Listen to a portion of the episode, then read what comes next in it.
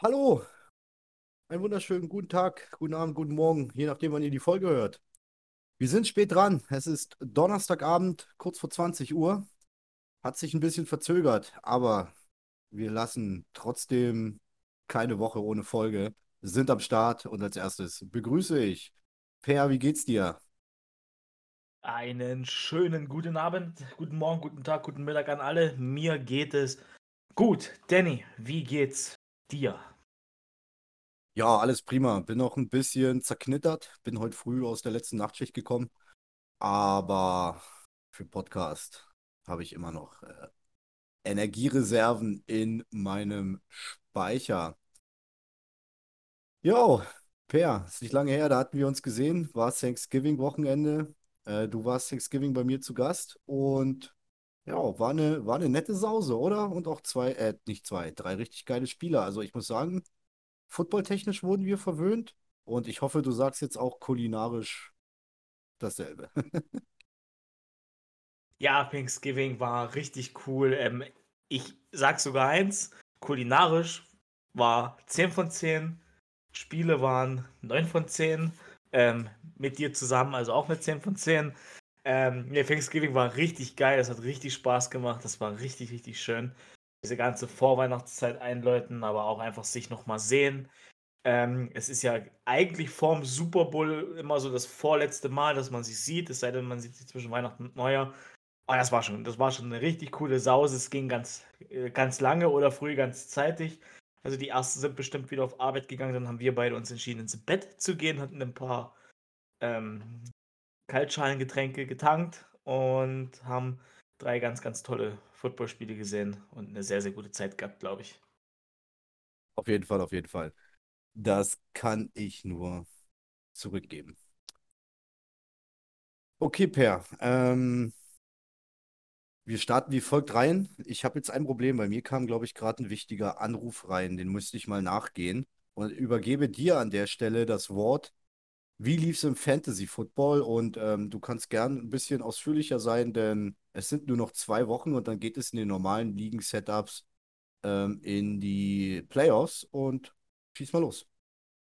Okay, dann schieße ich los. Ich mache ich mir nebenbei noch schnell Sleeper auf. Ich bin Fantasy Football diese Woche 3 zu 3 gegangen. Das ist eigentlich eine Sache, wo ich ja Anfang der Season gesagt habe, da bin ich voll zufrieden mit. Jetzt so gegen Ende der Season mag ich das nicht mehr so gerne, ähm, weil ich in zwei Ligen tatsächlich verloren habe, wo ich gewinnen musste, ähm, um noch in die Playoffs zu kommen. Ist in einem, in einem Fall die Jaguars Liga, also vom Teal Talk. Ganz liebe Grüße an die Jungs vom Teal Talk an der Stelle.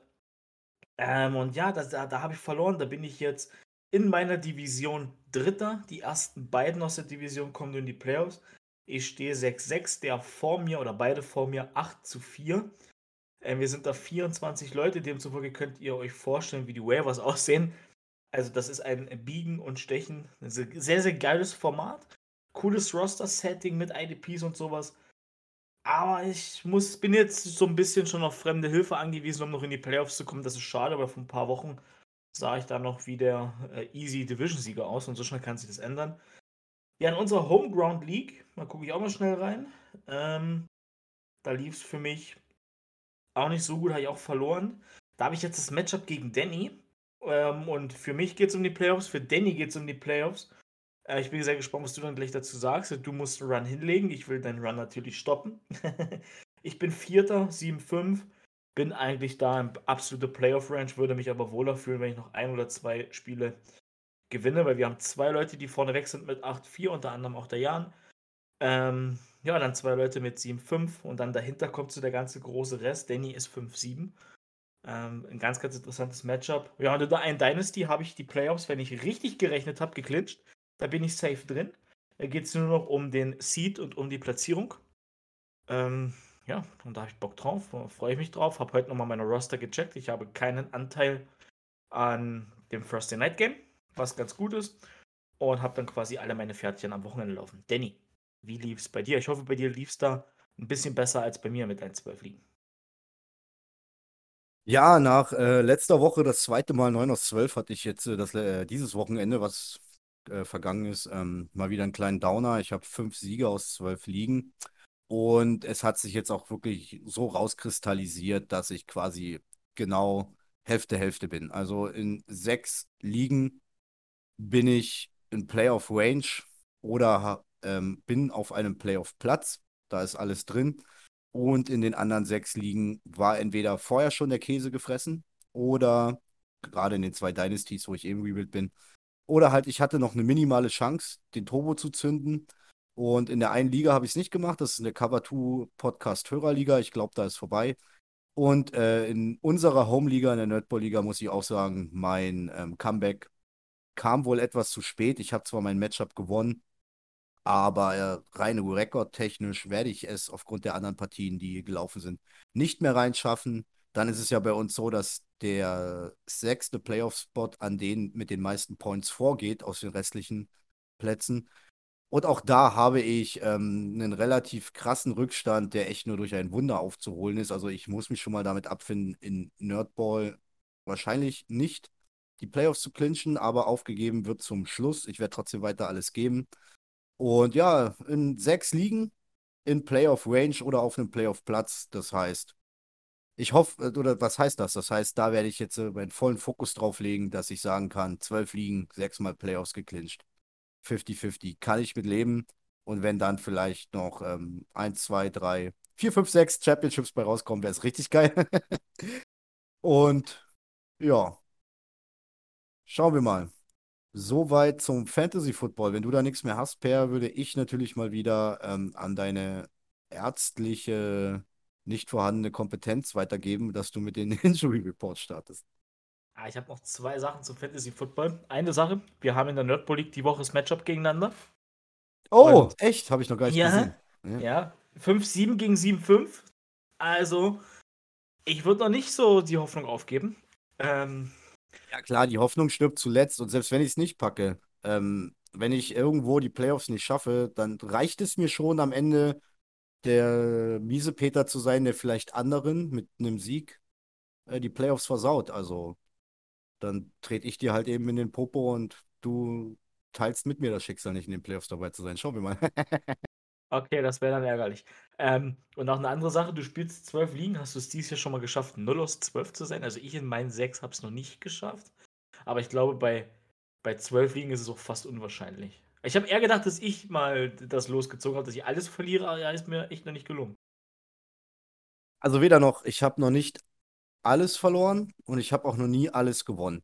Ähm, auch sehr unwahrscheinlich, da ja zwei Dynasty-Ligen dabei sind, wo ich im äh, Rebuild bin.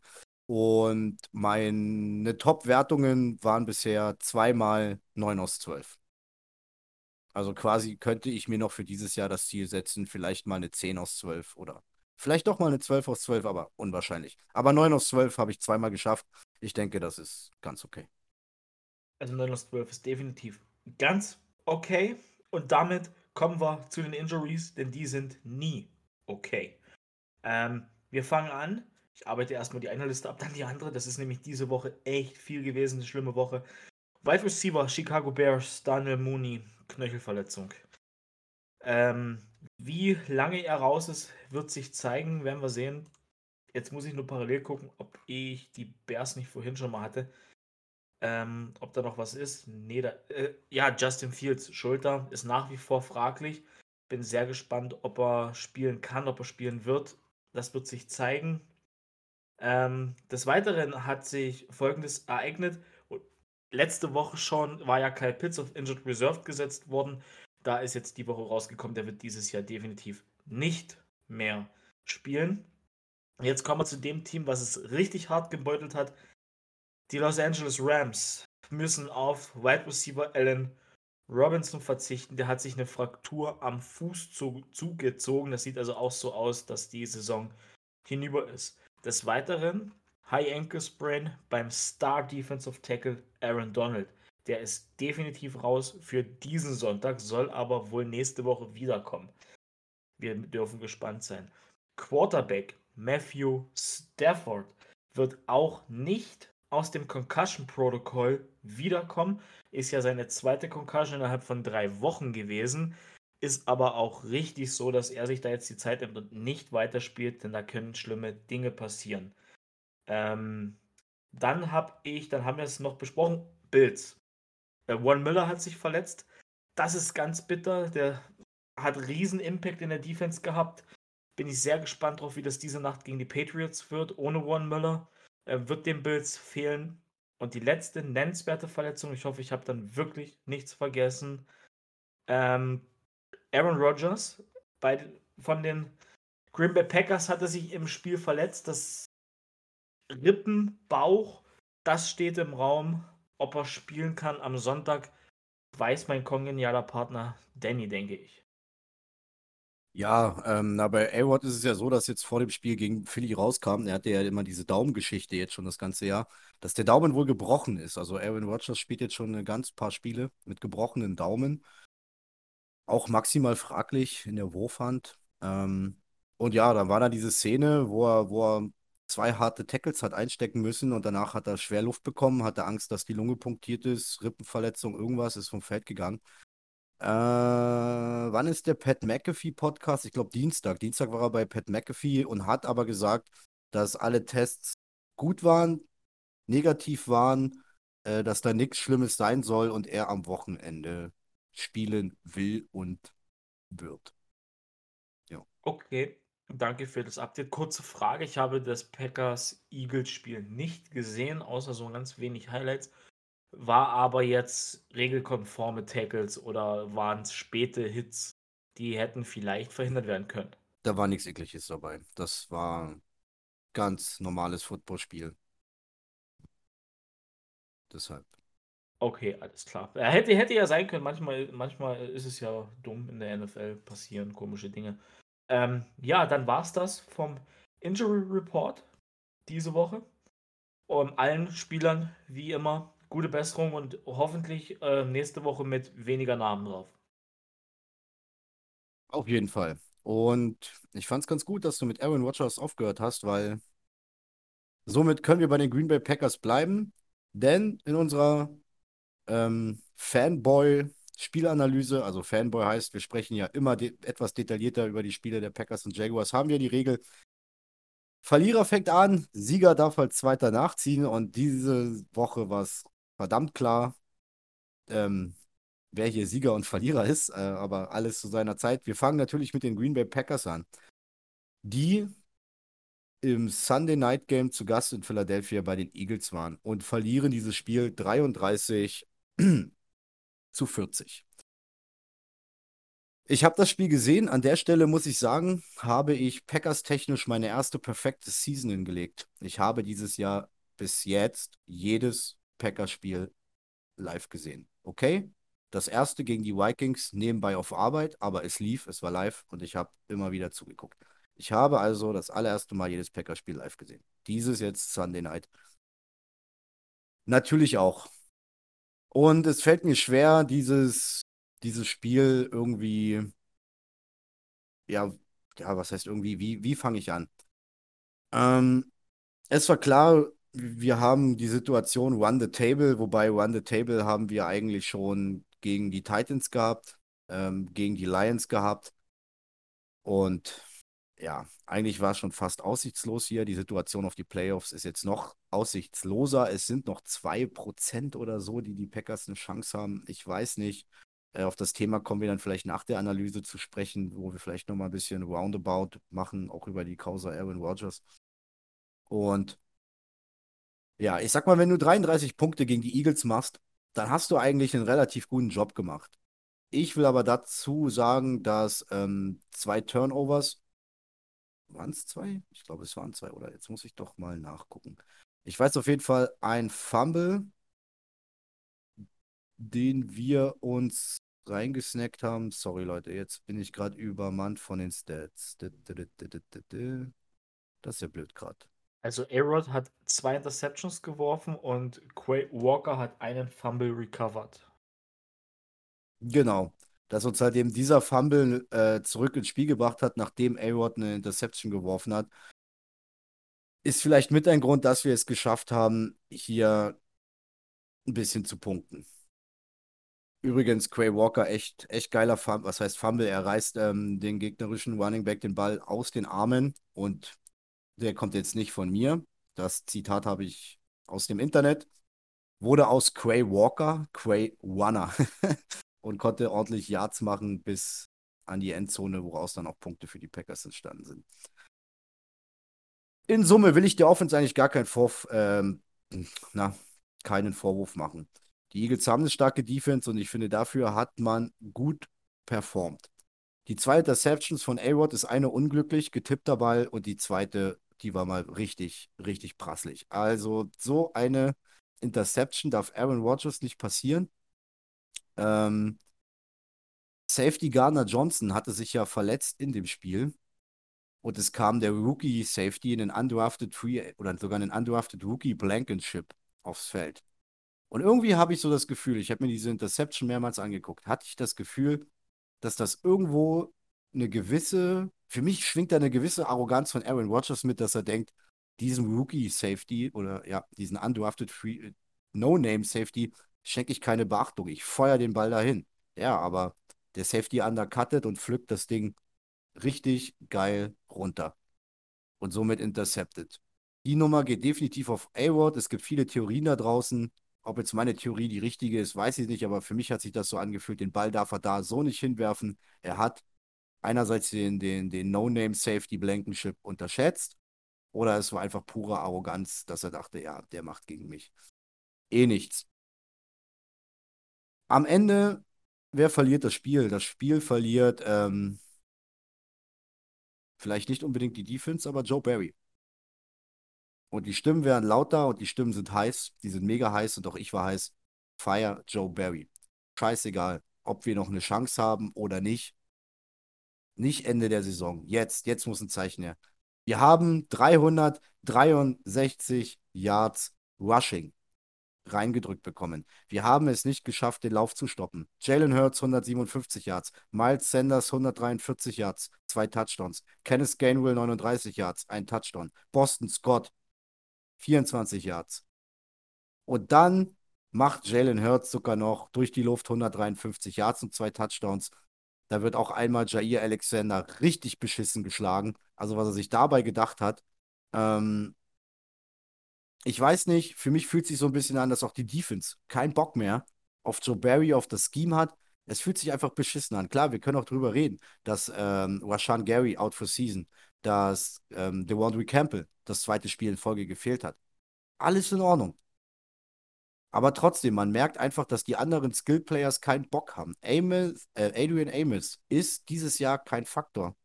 Kenny Clark ist dieses Jahr kein Faktor. Liegt das daran, dass die schlecht geworden sind? Liegt das daran, dass die keinen Bock haben? Oder liegt es am Scheme? Oder liegt es daran, dass sie keinen Bock haben auf das, was Joe Barry spielt? Weil das scheint ja echt Mist zu sein. Das ist es ja auch. Soft, so, softes Zone Plays. Du lässt so viel Lauf zu.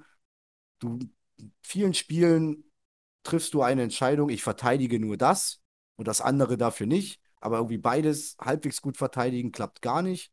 Dieses Mal überhaupt nicht. Einen riesen Respekt an die Eagles. Glückwunsch zu über 360 Yards Rushing. Ich weiß gar nicht, ob das Franchise-Rekord wahrscheinlich auf jeden Fall und irgendwie nicht auch irgendwo ein Liga-Rekord ist. Es war eine ganz bittere, traurige Nummer, ja. Und dann muss auch noch Aaron Rodgers raus. Und da muss ich ehrlich sagen, als Aaron Rodgers rausgeht, das war bitter. Und Jordan Love kommt rein. Und dann zeigt sich, dass dieses Spiel, dass in dieser Defense irgendwas nicht stimmt. Weil es kann doch nicht sein, John Love kommt rein und alle so, okay, Spiel ist vielleicht verloren, aber rechnerisch haben wir noch eine Chance. Aber wir müssen schauen, was gibt uns John Love? Er kommt raus, sein erster Drive, richtig gut, endet mit einem 64-Yard-Touchdown durch Christian Watson. Warum sage ich durch Christian Watson über die Luft? Waren das jetzt nicht viele Meter, die restlichen, sagen wir mal, 45, 40 Yards macht einfach Christian Watson mit seinem Speed. Aber nichtsdestotrotz, John Love sah cool aus. John Love hat easy Pässe genommen. Er hat das Spiel überblickt. Er hat nicht vogelwild rumgeworfen. Er hat vor allem, was ich gefühlt habe, er hat der O-Line vertraut. Er hat wirklich auch die Reads genommen. Und dann gehst du im ersten Drive mit John Love, mit Punkten vom Feld und denkst dir, wir können hier nochmal angreifen. Es ist jetzt nur noch ein One-Score-Game und das, obwohl Aaron Rodgers raus ist. Und die Defense lässt sich wieder überlaufen. Es wird Zeit von der Uhr genommen und die Eagles scoren auch noch. Und da denke ich mir, da muss dann, spätestens da muss doch dann die Defense reinsteppen, endlich und sagen, alter Fuck, Jordan Love kommt, Watchers raus, jede Hoffnung im Arsch und Jordan Love zimmert uns hier ein Scoring Drive hin. Jetzt müssen wir mitziehen. Wir sind jetzt One-Score-Game. Jetzt geht hier noch was. Und es ging nichts. Diese Defense ist blutleer, diese Defense hat keinen Bock und der Schuldige in meinen Augen ist nicht, dass die Jungs schlechter geworden sind. Sie kommen einerseits, denke ich, mit dem Scheme nicht klar und sie haben keinen Bock mehr auf Joe Barry. Und mit Mike Petain war es bei seinem Abgang genauso. Man hat bis Saisonende, bis es richtig vor die Binsen gegangen ist, damals noch in den Playoffs an ihm festgehalten und erst danach gecuttet. Hört auf mit der Pisse. Das macht jetzt keinen Sinn mehr. Schmeißt ihn raus und vielleicht irgendein Interims-Coach kickt einfach nochmal die Motivation und den Willen dieser Spieler so. Aber jetzt Joe Barry durchzuschleifen, er hat's verkackt. So viele Experten, unter anderem einer der größten Experten in Deutschland, Adrian Franke, hatten vor dieser Saison die Green Bay Packers als Top 5, wenn nicht sogar beste mögliche Defense der Liga auf dem Zettel. Am Arsch. Die Packers sind überall Bottom 5 oder Bottom 7.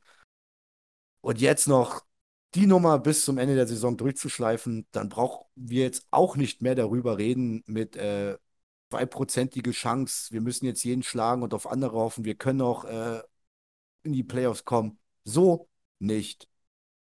Wenn wir an Joe Barry festhalten, so nicht. Da kann jetzt sogar die Offense, ob mit Aaron Rodgers oder mit John Love, darüber werden wir wahrscheinlich auch gleich noch reden, da kann die Offense Handstand machen und mit dem Popo Mücken fangen, wenn ich die Defense reihenweise so im Stich lässt.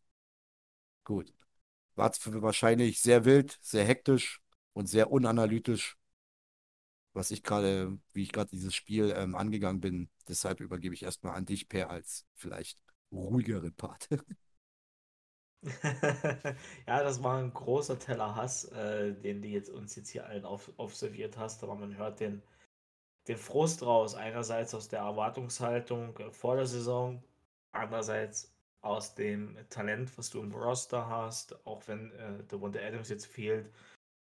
Was ich nicht verstehe, sind die 360 oder 363 Yards Rushing, was dir die Eagles reinschenken. Also verstehe ich nicht, warum.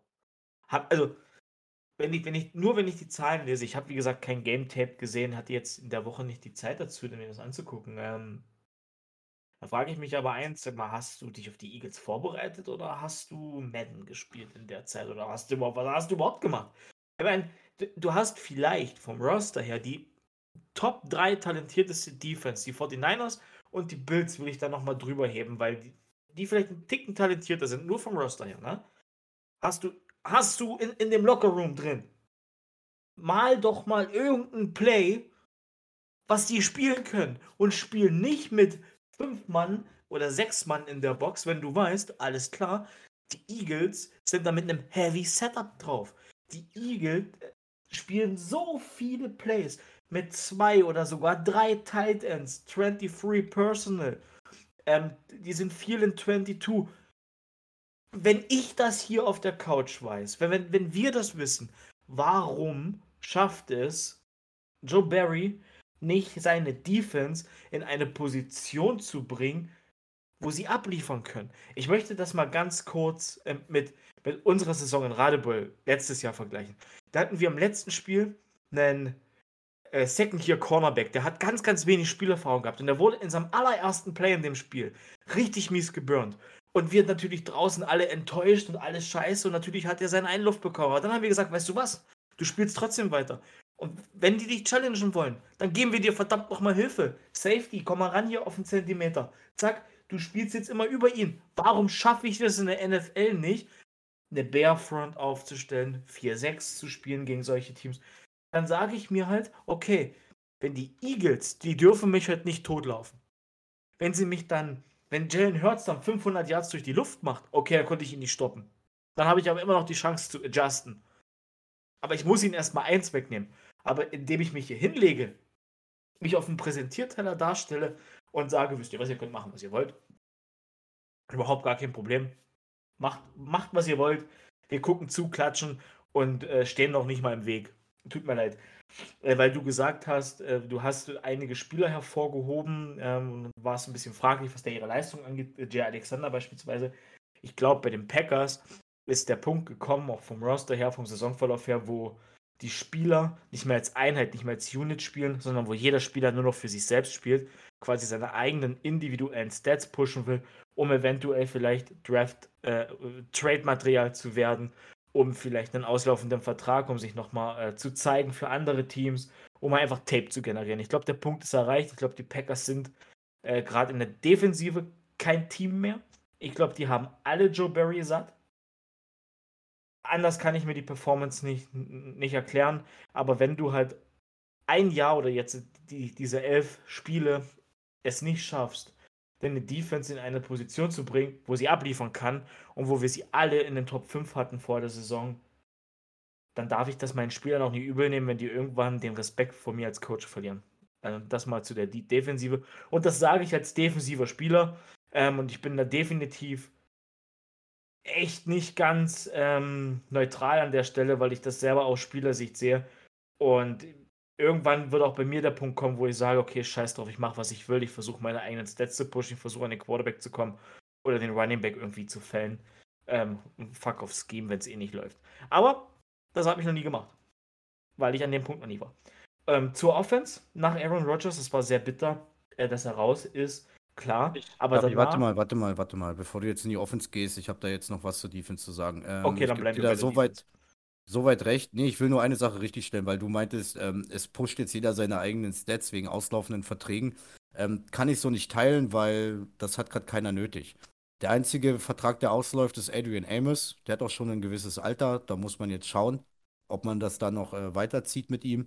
Äh, Jair Alexander hat einen frisch Top äh, Vertrag bekommen, einer der bestbezahltesten Corner der Liga seit diesem Jahr. Eric Stokes ist zwar gerade out wegen Injury, aber Rookie-Vertrag. Quay Walker, Rookie-Vertrag. Ähm, DeWandre Campbell dieses Jahr neuen fetten Vertrag bekommen. Rasul Douglas dieses Jahr neuen fetten Vertrag bekommen. Also die These mit, da müssen jetzt irgendwelche Leute für ihre Stats spielen, weil sie vielleicht dann woanders hingehen wollen, kann ich nicht teilen, denn da sind einige halt gerade in frischen Verträgen drin. So. Ansonsten kannst du weitermachen. Okay, ich verstehe deinen Punkt, aber wir behalten mal den Punkt, den ich gesagt habe, noch im Hinterkopf. Ich habe die Vertragssituation nicht genau im Kopf gehabt, ist okay. Ich habe aber dann nachher gleich noch eine These, ich habe gleich noch eine These, ähm, die ich in den Raum stellen will. Und kommen wir kurz zur Offense. Nachdem Aaron Rodgers dann raus ist, hatte ich das Gefühl, dass nochmal weil du es auch sagtest, und plötzlich lief, plötzlich hat Jordan Love seine Reads genommen.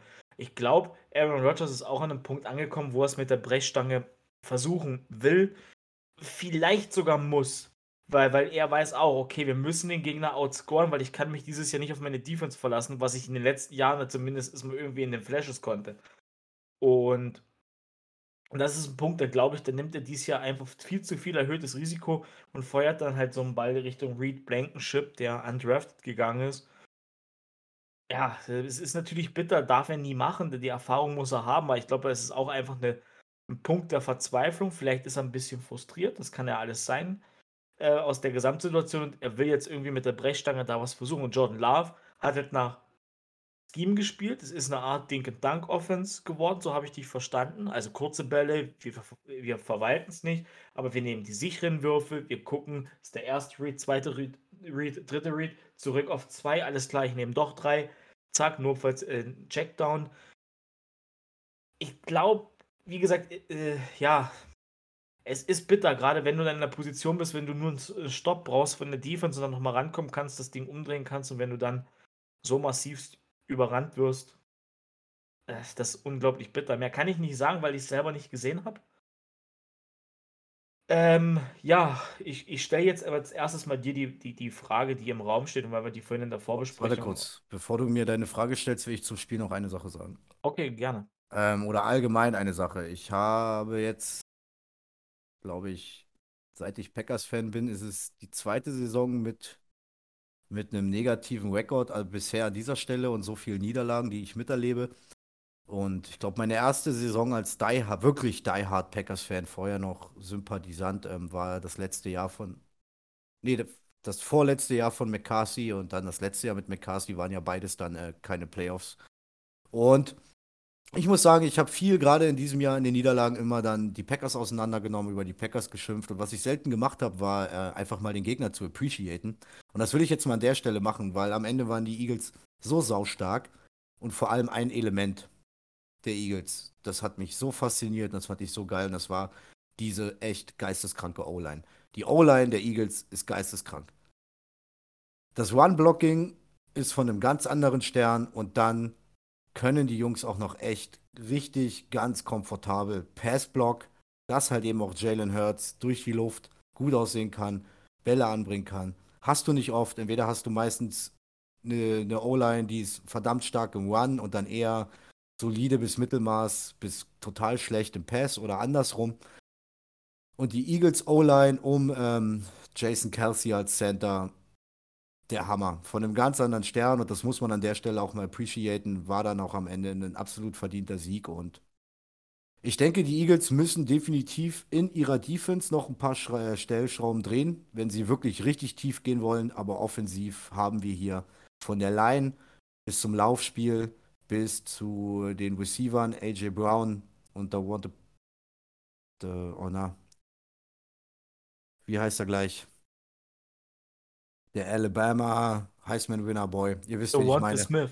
Devonta Smith und mit Jalen Hurts eine Offense, die ist absolut Bowl ready, Super Bowl ready. Und das jetzt noch an der Stelle und jetzt darfst du weitermachen. Ähm, ja, definitiv, du sagst es, die, die, die, um kurz auf die Eagles einzugehen, die Eagles sind ein geisteskrankes Team. Letztes Jahr hat man das ja schon, ja, im letzten Saison Drittel, wo sie dann ihren Playoff-Run hingelegt haben, hat man das ja schon gesehen, dass da was gehen könnte. Ähm, haben ja dann richtig böse ins Gesicht gekriegt gegen die Bucks letztes Jahr in den Playoffs, aber haben daraus gelernt, haben an den Stellschrauben gedreht. Für mich persönlich sind die, die Eagles das heißeste Team im Moment in der NFC. Neben, vielleicht neben den 49ers, ich habe sie aber, glaube ich, wenn ich ein Power Ranking machen müsste, gleich drüber. Ähm, Jason Kelsey hat einen Franchise-Rekord aufgestellt, 127 Spiele in Serie gestartet und hat auch einen Gameball bekommen. Du hast gerade gesagt, für das Run-Blocking müsste es eigentlich fünf Gameballs verteilen an die O-Line. Jason Kelsey hat ihn stellvertretend für die O-Line bekommen. Ähm, sein allererster übrigens, den er bekommen hat, das ist jetzt ein kleiner Fun-Fact am Rande. Ja, und jetzt die Frage, an der ich, ähm, die ich dir stellen wollte, um wieder zurück zu den Packers zu kommen. Wie geht's jetzt weiter? Was machst du mit der Saison? Oder beziehungsweise, was ist deine Meinung? Was sollst du mit der Saison jetzt noch machen? Die läuft ja noch ein paar Spiele. Und wie geht's danach weiter? Ja, maximal schwierig, äh, sind wir ehrlich. 2% Playoff-Chance bedeutet, du musst jetzt alles gewinnen und hast es trotzdem nicht in eigener Hand. Da müssen noch ganz viele andere, die vor dir sind, hier und da Spiele verlieren, damit du überhaupt, wir reden ja mit diesem 2% dann auch nur noch vom siebten Playoff-Seed, den es mittlerweile gibt. Und ja, ganz ehrlich, auch da draußen, ich habe schon viel gelesen und gehört, ein bisschen ist man auch noch in der Packers-Community gespalten, wobei die Tendenz doch schon eher, eher dahin geht und sagt, fuck it, Leute, ähm, Saison ist over, lasst mal gucken, was für ein Draft-Spot wir nächstes Jahr rausholen und lasst mal gucken, was wir in Jordan Love haben. Die Situation ist jetzt natürlich maximal schwierig. Äh, Aaron Rodgers hat nochmal für drei Jahre 150 Millionen unterschrieben. Ähm, Jordan Love würde nächstes Jahr würde, glaube ich, nächstes Jahr die Fifth-Year-Option anstehen. Also nächstes Jahr kommt er noch mit und dann müssen wir drüber reden, ob wir Fifth-Year-Option geben oder nicht. So. Dann kommt noch Aaron Rodgers, der sagt, sofern er spielen kann, will er spielen, solange dieses Team eine Chance auf die Playoffs hat, äh, will er spielen. Halte ich auch für maximal kritisch, ähm, weil ich finde es sehr löblich von ihm, dass er zumindest offiziell vor den Kameras diesen Einsatz zeigt und diesen Willen und sagt, solange wie nichts verloren ist, will er diesem Team noch helfen und weiterspielen. Ich denke mir aber auch, Digga, wenn du schon die ganze Zeit mit einem gebrochenen Daumen spielst, jetzt hast du diese Rippenverletzung, die wahrscheinlich angeblich nicht so schlimm sein soll, wer weiß, was da wirklich ist, ähm, dann fuck it. Lass Jordan Love ran und, und, und, und, und lass es sein dieses Jahr und sieh zu, dass du fit wirst und wir greifen nächstes Jahr nochmal an, weil wir haben dir ja den Vertrag gegeben. Da müssten eigentlich auch die Coaches und das Front Office jetzt da eigentlich hinkommen und sagen, nee, Alter, drei Jahre, nochmal 150 Millionen. Die Saison ist es nicht mehr. Wir, wir riskieren es jetzt nicht, dich richtig aufzurauchen für das Geld, was wir dir nochmal gezahlt haben und das Potenzial, was du vermeintlich vielleicht noch hast, ähm, nur um einen eventuellen Run auf die Playoffs zu machen. Und wir schauen einfach mal, was Jordan Love kann. Ich meine, klar, ich habe jetzt auch schon einige Beatwriter gelesen, ähm, die dann halt eben sagen, behaupten, bei Beatwritern weißt du ja nie, bei Beatwritern ist ja so, die nehmen sich ein Körnchen Wahrheit und stricken ihre eigene Geschichte. Wo der ein oder andere geschrieben hat, ja, Aaron Rodgers steppt auch nur noch weiter rein, weil er Angst hat, dass wenn jetzt Jordan Love spielt und er die restliche Saison geil spielt, dass er, dass die Packers dann eine Quarterback-Diskussion haben und vielleicht es nächstes Jahr anders aussieht. Ich kann es mir schwer vorstellen. Ich kann es mir ultra schwer vorstellen, dass selbst wenn Jordan Love, also da müsste Jordan Love, glaube ich, Fabelzahlen auflegen. Und ich denke nämlich, mit dem Dreijahresvertrag und den 150 Millionen wird man Aaron Rodgers nächstes Jahr noch pounden. Es sei denn, es kommt ein Team um die Ecke, was für ihn traden will und den Vertrag mit übernimmt. Dann können wir anders reden. das wird, glaube ich, keiner machen für einen Mann, der dann, oh shit, 38, 39 oder fast 40 ist. Deshalb finde ich diese Angst oder diese Beatwriter-These ein bisschen, bisschen überspitzt und ich bin auch ja, ich mag nicht dran denken und ich habe auch Funken, irgendwo bin ich da auch im Team Funken Hoffnung, aber eigentlich bin ich eher doch mehr Realist und sage, schone dich, sieh zu, dass du fit wirst. Wir greifen nächstes Jahr mit dir nochmal an, denn so können wir jetzt gucken, was kann Jordan Love. Wie sieht er aus? Und das heißt nicht, dass er dich replaced. Wir greifen mit dir nächstes Jahr nochmal an. Und wir können jetzt gucken, ob es sich lohnt, äh, die Fifth-Year-Option zu ziehen und ihn nochmal halbwegs günstig oder halbwegs, halbwegs günstig, 50 Option für den First Runner, sei dahingestellt, aber günstiger wie ein neuer Vertrag, mit ihm zu verlängern, als uns dann schon wieder oder end, dann endlich mal nach deiner Ära um den neuen Quarterback umzuschauen. John Love war ja so dieser 2009 oder 2020, weiß jetzt gar nicht, 1920, Draft-Unfall, will ich es mal bezeichnen. Ähm, ja, also wenn es wirklich dein Einsatz, dein Effort ist, Aaron Rodgers in allen Ehren, aber es macht keinen Sinn. Das macht keinen Sinn. Also es bringt nichts, jetzt noch weiter Run the Table zu spielen und am Ende mistest du dich richtig aus. Vor allem macht es keinen Sinn für die Franchise bei dem, was da vertraglich ausgemacht wurde dieses Jahr. So viel dazu. Ja, ich gebe dir, ich geb dir in, in Teilen recht. Äh, also ich gebe dir in dem Teil recht, wo du gesagt hast, John Love, wir müssen John Love probieren und schauen, was er uns gibt. Das ist vollkommen richtig. Ähm, du musst jetzt mal auch langsam evaluieren. Was habe ich an ihm? Kann er Spiele selber gewinnen? Was gibt er uns überhaupt? Lohnt es sich da die 50-Option zu ziehen, eventuell einen zweiten Vertrag zu geben nach der 50-Option? Du kannst ihn ja danach theoretisch nochmal taggen. Ähm, also es würde schon irgendwie gehen das Ding ist, dieses Jahr ist meines Erachtens nach, wenn ich das als ganz neutraler Fan, Packers-Sympathisant durch den Podcast, durch Danny, durch Jan, in erster Linie durch Danny, ähm, habe ich ja, gucke ich ja jahrelang immer auch ein bisschen parallel mit, was machen die Packers, würde ich sagen, okay, die Season ist over. Diese 2% mit wir müssen gewinnen und dann muss Shanks ab, Aaron Rodgers, kurier dich aus, sei ready, dress dich, falls der Notfall kommt, falls sich Jordan Love etwas tut oder falls wir eine, falls er so dermaßen schlecht spielt, dass wir sagen, okay, wir müssen dich jetzt reinwerfen. Ähm, ansonsten würde ich Aaron Rodgers dieses Jahr als, aus Coaching-Sicht auch nicht mehr spielen lassen, aufgrund, äh, weil es viele gesundheitliche Sachen, wenn jetzt die Rippe doch in die Lunge geht und so weiter, das, das müssen wir alles nicht haben. Er soll sich da auskurieren. Man hat nächstes Jahr sowieso einen frühen Pick.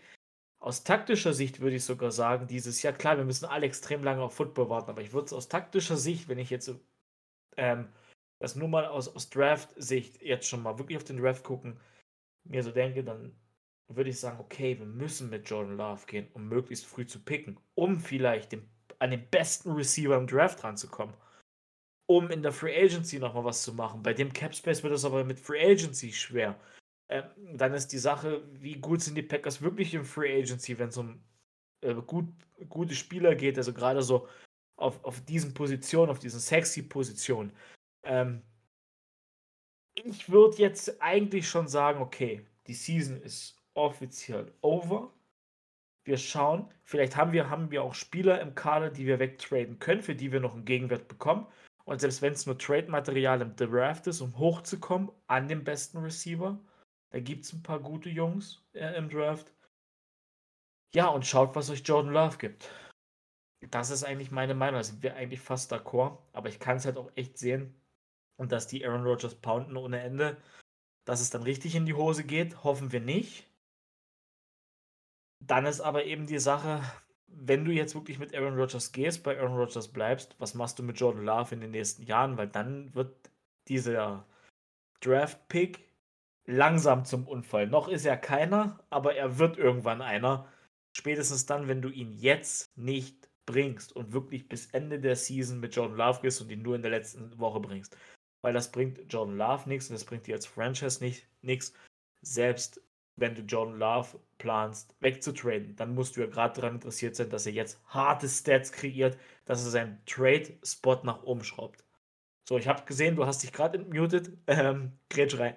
Ich bin auch eigentlich durch.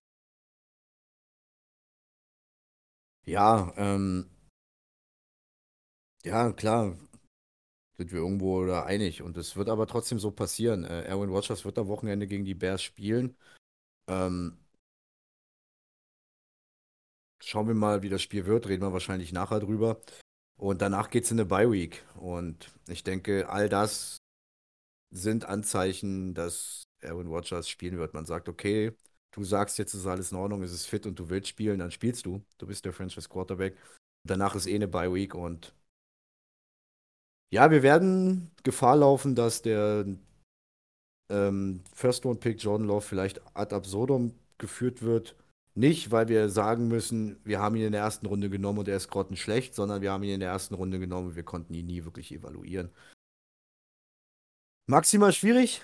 Müssen wir schauen, wie sich jetzt diese Saison entwickelt. Also eigentlich entwickelt sich da nichts mehr. Und ja, in dem Sinne, lass mal zu was Fröhlicherem übergehen. Da ist doch irgendwas passiert am Wochenende in Jacksonville, Pam. Nee. ja, es ist richtig was passiert in Jacksonville. Und zwar haben die Jacksonville Jaguars die Baltimore Ravens geschlagen. Und wenn ich ehrlich bin, und wenn die Jaguars ehrlich sind, wir wissen nicht wie und warum. Aber das ist scheißegal. A win is a win. Zum ersten, bevor ich reingehe ins Spiel. Ich war ja Sonntag beim Benno vom Talk Like a Ravens Podcast eingeladen zu Hause. Da habe ich mit Benno, Malte, Nico und Head Coach Paul von den Radebeul Suburban Foxes, Werbung an der Stelle, ähm, das Spiel verfolgt. Ich war der einzige Jaguars-Fan und der Ravens-Fan. Das war echt weird. Das war also für mich ein gefühltes Auswärtsspiel. Ähm, war aber eine geile Sache. Schaut nochmal raus an euch. Ähm, es war ein richtig, richtig toller Sonntag. Es hat richtig Spaß gemacht, mit euch über Football zu quatschen. Das Spiel ging ja äh, fast 30 Minuten später los. Durch ein fettes Gewitter in Florida, in Jacksonville. Ähm, ja, danach haben wir alle sehr erstaunt in den Fernseher geguckt. Die Baltimore Ravens kommen raus. Und was erwartest du von den Baltimore Ravens? Die laufen dich kaputt. Genau das haben sie gemacht. Lama Jackson, erster Versuch, Lauf durch die Mitte mit dem Running Back, wird gut gestoppt. Zweiter Versuch, tiefer Pass, incomplete, dritter Versuch und 10. Lama Jackson rennt selber. So ungefähr lief das ganze erste Quarter, diese gesamte erste Halbzeit. Ähm, ja, aber dann kam die Red Zone und plötzlich in der Red Zone hat unsere Defense gesagt, okay, wir spielen mit, stoppen die Ravens dreimal. Die Ravens müssen dann mit äh, Justin Tucker jeweils ein Field Goal nehmen. Es steht 9 zu 0, relativ schnell sogar in dem Spiel. Ja, und wir kommen dann raus, machen im, im zweiten Quarter 10 Punkte. Mhm. Jam Jamichael Hasty mit einem Receiving Touchdown. Das war ein ganz feiner Pass. Er hat insgesamt auch 5 Receptions für 67 Yards gehabt und das als Running Back. Ähm, das war ein ganz, ganz toller Wheel, den äh, Trevor Lawrence wirft. Der halt perfekt getan, ganz, ganz, vielleicht sogar sein bester tiefer Ball, den er in der NFL jemals geworfen hat. Ähm, das sage ich jetzt natürlich nicht ganz neutral. Ähm, ja, am Ende nochmal kurz auf die Stats zu kommen, mal nur Rushing Game. 162 Rushing Yards der Ravens, 38 der Jaguars wow, da ging gar nichts. Also die Defense der, der Ravens ist richtig garstig gewesen. Ey, der Lauf war weg. Der Lauf war sowas von tot, das haben wir irgendwann auch gar nicht mehr probiert. Ähm, insgesamt nur 20 Attempts im Lauf. Travis Etienne hat sich im ersten Quarter ganz, ganz früh verletzt. Da ist aber Entwarnung Er direkt nach dem Spiel auch gekommen. Doug Peterson meinte, er hatte nur Angst, dass sich diese Liz Frank Injury nicht nochmal aufgeht, die er sich ja im letzten Jahr zugezogen hat. Daher haben wir ihn geschont, haben ihn draußen gelassen und wir hatten das Gefühl, wir haben auch ohne ihn eine Chance, das Spiel zu gewinnen. Ey, am Ende, Respekt Doug Peterson. Ich komme gleich aufs Spielende nochmal zu sprechen, weil das war vorgewählt, was da passiert ist. Ähm, richtig, richtig geiler Call. Und auch cool, dass du dass es durchgezogen hast, dass du dann bei deiner Linie geblieben bist. Trevor Lawrence, das beste NFL-Spiel seiner Karriere. Und das auch offiziell. 29 Bälle angebracht bei 37 Versuchen, 321 Yards, drei Touchdowns. Wir reden hier von gar keiner Interception. Aber wir haben ein Problem. Wir haben ein Problem. Wenn Trevor Lawrence keine Interception wirft, fummelt er. Wieder zwei. Ich weiß nicht, wo der zweite herkommt. Ich habe einen in Erinnerung. Da ist er outside the pocket und er muss wissen, dass von hinten was kommen kann. Er gibt einen Fist, äh, Fistbump, äh, nee, nee, wie, einen angetäuschten Pass, behält einen Ball in der Hand. Und was passiert? Von hinten kommt äh, Defense End, ballert ihn den Ball raus und sackt ihn. Ganz regelkonform. Und das zum Ende des Spiels. Und hab ich geschimpft bei Benno in der Wohnung. Ich so, ey Benno, das ist genau das, was ich dir vorhin sagte. Habe ich gesagt. Trevor Lawrence entwickelt sich zum Bast, weil er wieder in so einer entscheidenden Situation den Ball fummelt. Benno guckt mich an, entspann dich. Der spielt doch gut. Sag ich, nein, der fummelt wieder. Er macht wieder dumme Fehler, dumme Fumbles. Das darf ihm nicht passieren. Wenn du den Read nicht hast, feuer den Ball weg, beschütz ihn, renn selber. Aber er muss, das, das musst du ja auch im zweiten Jahr jetzt, nach, das musst du einfach wissen, dass da einer angeflogen kommen kann. Das ist im College gut gegangen, aber es geht nicht mehr auf dem NFL-Level gut. Also das ist, sehe ich als Riesenproblem. Trevor, Kritik ist draußen, aber ich liebe dich trotzdem. Ähm, hab trotzdem den Trikot mit voller Stolz getragen und war richtig heilfroh, hab dich richtig abgefeiert, so dass du uns das Spiel gewonnen hast. Jetzt kommen wir zum Ende des Spiels. Wir liegen äh, 27 zu mal zum Überlegen, 20 hinten. Ravens haben es dann irgendwie geschafft, uns immer wieder zu stoppen. Wir haben die nochmal einen Stopp kreiert. Ja, dann haben wir mit vier Minuten Rest den Ball bekommen, driven runter das Feld. Richtig cool, nehmen richtig viel Zeit von der Uhr. Und dann kommt ein tiefer Ball von Trevor Lawrence auf Marvin Jones. In, innerhalb der Two-Minute-Warning sind wir schon. Die Refs geben das Ding erstmal als Touchdown. Das sah auch in erster äh, Sicht so aus wie, wie ein Touchdown. Jetzt ist die kurze Frage, Danny, ja oder nein? Hast du das Play gesehen?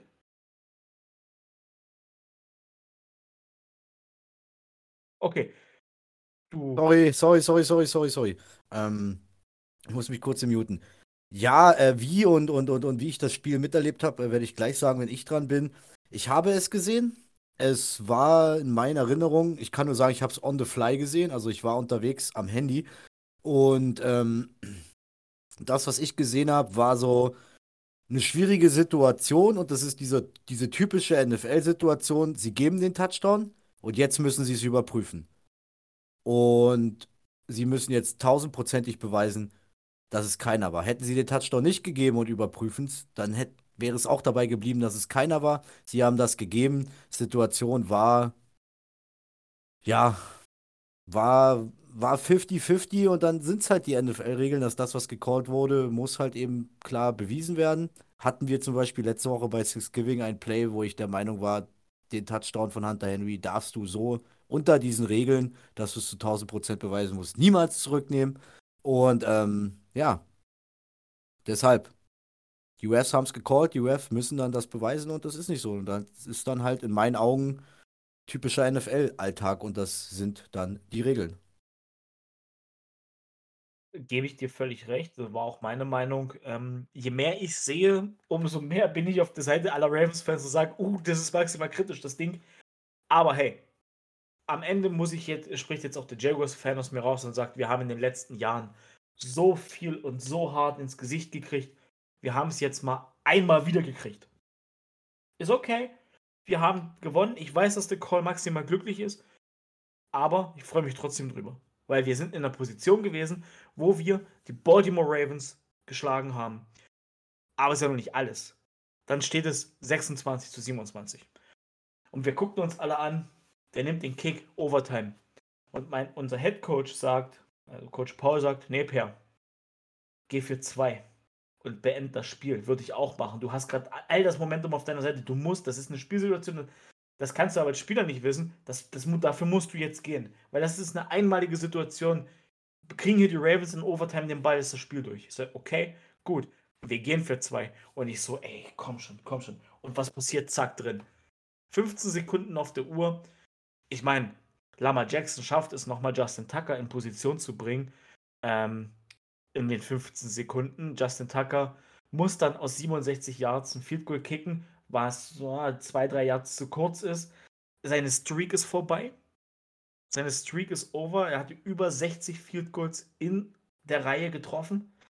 Die ist jetzt äh, vorbei. Es wäre ein NFL-Rekord und natürlich sein persönlicher Rekord gewesen, weil er ja auch den NFL-Rekord aus 66 Yards vom letzten Jahr gegen die Lions hält. Ja, ich bin maximal glücklich gewesen. Zay Jones hat richtig abgeliefert. 11 Receptions, 145 Yards. Ganz klares Nummer 1 Ziel gewesen. Alle anderen Receiver waren auch völlig abgemeldet. Zay Jones hat aber immer und immer wieder einen Weg gefunden, irgendwie reinzukommen. Marvin Jones hat dann, wie gesagt, diesen 10-Yard-Pass gefangen, der zum Touchdown geführt hat. Das war ein geiles Spiel. Unsere Defense hat phasenweise richtig gut gespielt. Ey, Foyosade Olokun, was war mit dir falsch? 18 Tackles. 18 totale Tackles. 3 Tackles for Loss. 13 Solo-Tackles. Ey, dem muss doch heute noch alles wehtun. Einfach geil. Das war ein richtig geiler Sonntag. Ich habe noch nie so ein breites Grinsen im Gesicht gehabt in den letzten äh, vier Jahren, in dem ich Jaguars-Fan bin. Wir sind auf einem richtig guten Weg eine Sache sehe ich wirklich, wirklich, wirklich mit sehr, sehr kritischen Augen. Das sind die Fumbles bei Trevor Lawrence. Die müssen wir abstellen. Die muss Trevor abstellen. Das weiß er selber. Das brauche ich ihm nicht zu erzählen. Er denkt sich auch, was labert der Lauch? Da kam es zurecht. Ich bin am Ende glücklich. Wir haben einen geilen Head Coach. Der hat richtig Eier bewiesen. Doug Peterson. Ich liebe das Team. Und ja, nächst, dieses Wochenende machen wir da genau weiter. Trotzdem großes Kompliment an die Baltimore Ravens. Das ist ein Playoff-Team, dem wir einfach ein Bein gestellt haben und wo man merkt, da fehlt der klare Nummer 1 Receiver und Lama Jackson alleine nur mit Mark Andrews, das funktioniert nicht. Das ist mein Part dazu. Duval. Nice. Ja, ich hatte an dem Sonntag Spätschicht, das hieß, ähm, der 19 Uhr Slot ist ein bisschen flach gefallen und da war es dann halt so, Feierabend, zack unter die Dusche, raus, Handy an und auf den Heimweg Red Zone rein. Und ich habe schon mitbekommen, dass Jacksonville später angepfiffen wurde und hatte dann natürlich das Vergnügen, mir die Nummer via Red Zone ähm, auf dem Handy anzugucken und logisch, Jacksonville war dann in der heißen Phase, das heißt auch die Red Zone war weitaus äh, in der Bildübertragung mehr in Jacksonville als bei den anderen Spielen. Und es war nice, ich habe mich riesig gefreut. Ähm, was halt Finale, was halt Finish, was äh, dann in Summe ein geiles Footballspiel mit dem Sieg für, für Jacksonville. Ultra geil.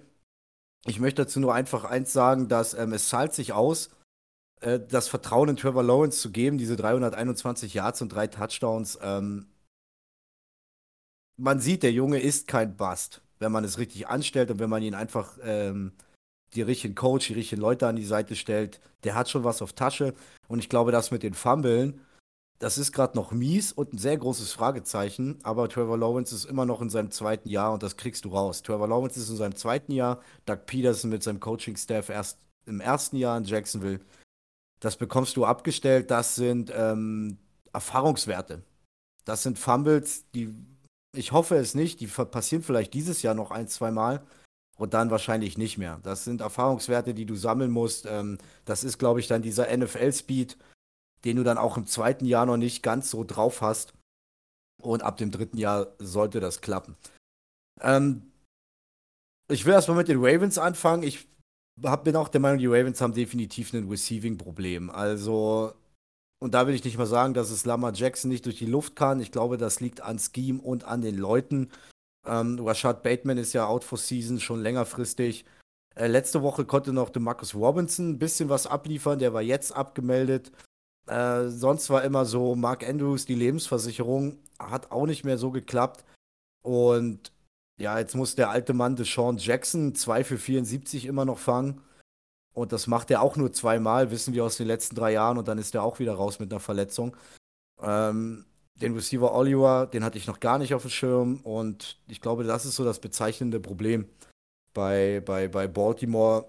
Vielleicht liegt es auch einfach daran am Offense-Scheme, dass sie da die Jahre, über die Jahre zu wenig Fokus drauf gelegt haben und sich dann einfach auf die Connection mit ihrem Tight Mark Andrews verlassen haben. Ähm, ja, und nur der Lauf war es dann am Ende auch nicht. Also Jacksonville hat das dann gut gemanagt.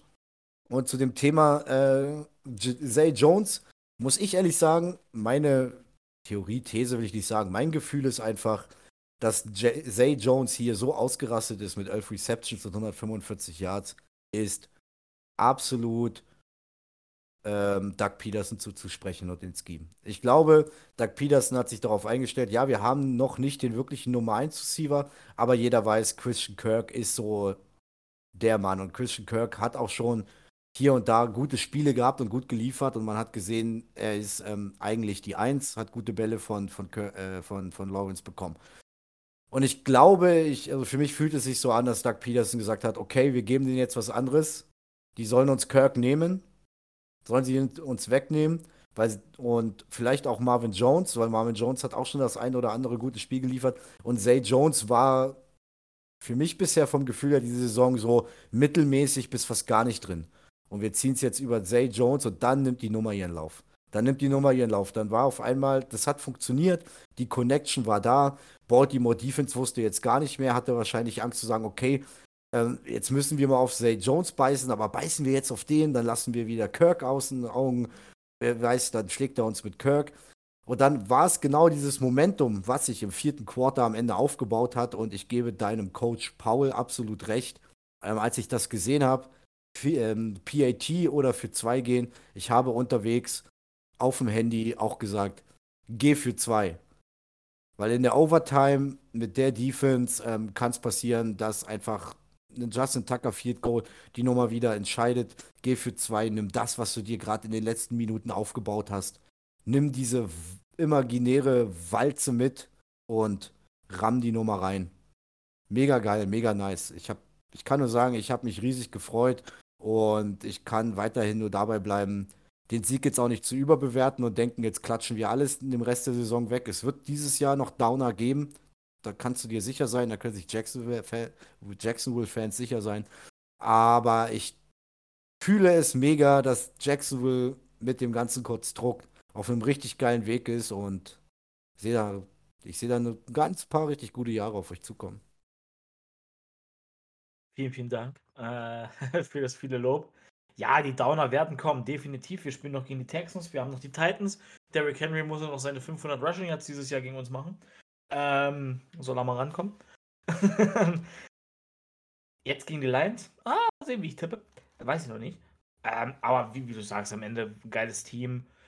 Wir haben ein Grundgerüst geschaffen, um das du jetzt bauen kannst, glaube ich. Also mal ab, mal wirklich jetzt von dem Ravens Win ähm, weg wir haben, glaube ich, ein Gerüst in Jacksonville geschaffen, in der Offense, in der Defense.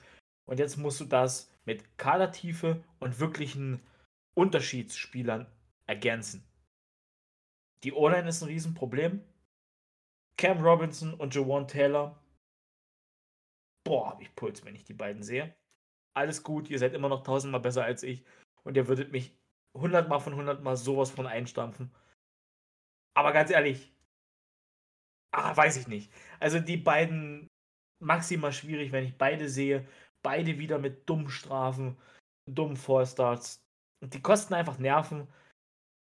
Ich denke, nächstes Jahr wieder einen Schritt nach vorn machen. Wir sind deutlich besser als die letzten zwei Jahre. Wir haben nicht den First Overall Pick. Da lehne ich mich jetzt weit aus dem Fenster und sage, den werden wir nicht haben. Wir werden irgendwo in den Top 10 picken. Okay. Und ja, Let's ride. Äh, wird äh, Russell Wilson sagen und ich sage einfach nur noch einmal Duval. Sehr schön, ja, die, die Freude, die Happiness, ähm, sei dir absolut, sei dir absolut gegönnt. Ähm, ich freue mich mit dir. Und ja, ich kann es auch im Moment gar nicht aus analytischer Sicht betrachten, weil da ist mein Fanherz so hart geschunden und da habe ich so viel Mist gesehen in den letzten Jahren, dass ich gerade einfach auf extrem Hype-Level bin und mich einfach über jedes kleines Streichholz, was mir die Jaguars geben, erfreue. Und ja, vielleicht nächstes Jahr die, also die Jaguars schulden mir was und vielleicht lösen sie das ja nächstes Jahr hoffentlich ein. Aber mehr dazu in der Offseason. Ja, gut, so, dann lassen wir jetzt weitergehen. Ähm, denn, wie gesagt, wir nehmen hier Donnerstagabend auf. Die Folge wird auch erst äh, spät rauskommen. Und wir haben Zeitverzug, also jetzt nicht direkt auf den Donnerstag, aber wir nehmen einfach einen Tag später auf als sonst. Deshalb gehen wir direkt ins Tippspiel über und werden dann wahrscheinlich, anstatt jetzt unseren Spieltagstake, dann einfach im Spieltagstipp vielleicht das ein oder andere Wort mehr zu den jeweiligen Teams verlieren. Und bevor wir reingehen, Per, gib doch erstmal in unserer kleinen äh, Nerdball-Spieltagstipps-Liga das Update, denn es hat sich in den Rankings zwischen dir, Jan und mir einiges getan. Genau, es hat sich ein bisschen was getan. Und zwar, ich gehe mal schnell rein hier in die Rankings. Und zwar hat sich folgendes getan. Ich führe mit 107 Punkten. Danny ist jetzt wieder Zweiter mit 105 Punkten. Hat auch diese Woche elf richtige Tipps gehabt und das waren bei 14 Spielen, die wir hatten, fast perfekt. Respekt an der Stelle. Und Jan ist mit 102 Punkten im Moment auf Platz 3. Aber auch da ist ja noch nichts verloren. Danny und ich arbeiten halt einfach im Moment nur hart dran, dass wir dieses Draft-Spiel wirklich noch auswerten.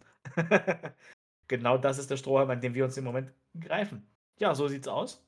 Und ja, ich würde sagen, Danny, wir haben es im Vorgespräch gesagt, ich mache es an der Stelle, weil ich gerade am Reden bin, Bills mit drei. Genau, wir werden jetzt das Donnerstag-Nachspiel nicht großartig äh, voranalysieren, weil einfach, ja, wahrscheinlich die Folge vor dem Spiel wenige hören werden.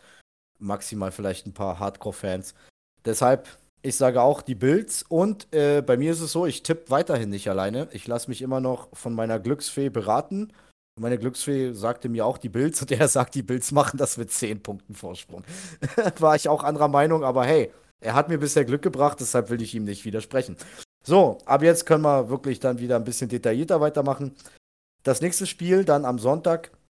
Die Pittsburgh Steelers bei den äh, Atlanta Falcons. Und ja, äh, offensiv sehe ich so beide auf einem Level.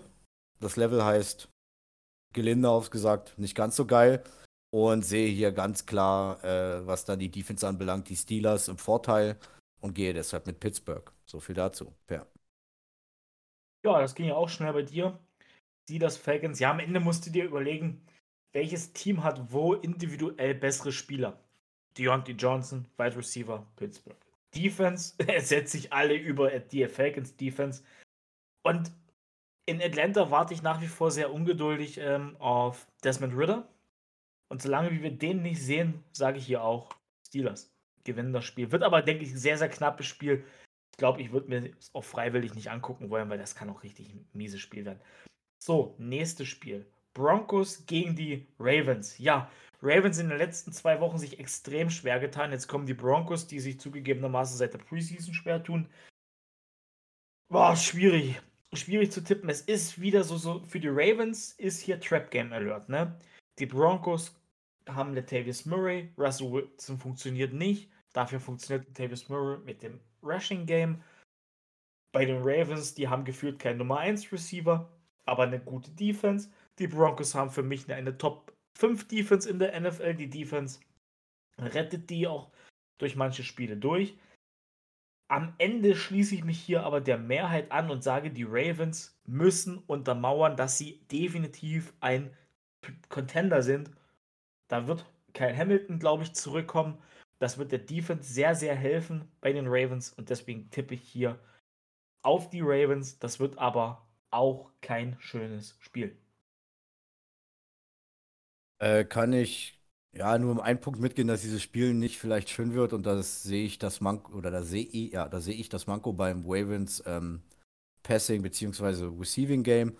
Ansonsten ist es für mich eigentlich eine fast ja schon eher eher eine leicht klare Nummer für die Baltimore Ravens, denn wie du sagst, Russell Wilson zündet nicht. Liegt es an was oder liegt es am Scheme? Ich weiß es nicht.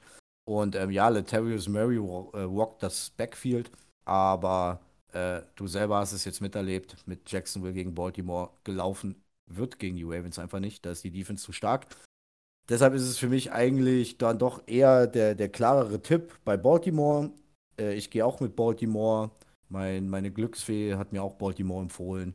Und was wollte ich jetzt sagen? Ach ja, ich denke, es wird eventuell das letzte Spiel sein, wo wir Nathaniel Hackett als Head Coach der Denver Broncos sehen. So, das nächste Spiel, die Green Bay Packers zu Gast bei den Chicago Bears. Ähm, so wie wir gerade schon drüber geredet haben, wird Aaron Rodgers spielen. Er wird wahrscheinlich definitiv spielen. Und ich denke, dass die Packers die Bears schlagen werden. Es ist jetzt nur eine Frage, wie, wie eng wird dieses Spiel? Denn eins ist Fakt, die Bears Defense besteht nur noch aus Fünftrunden-Picks, entweder frische Rookies oder ehemalige Fünftrunden-Picks, undrafted Free Agents.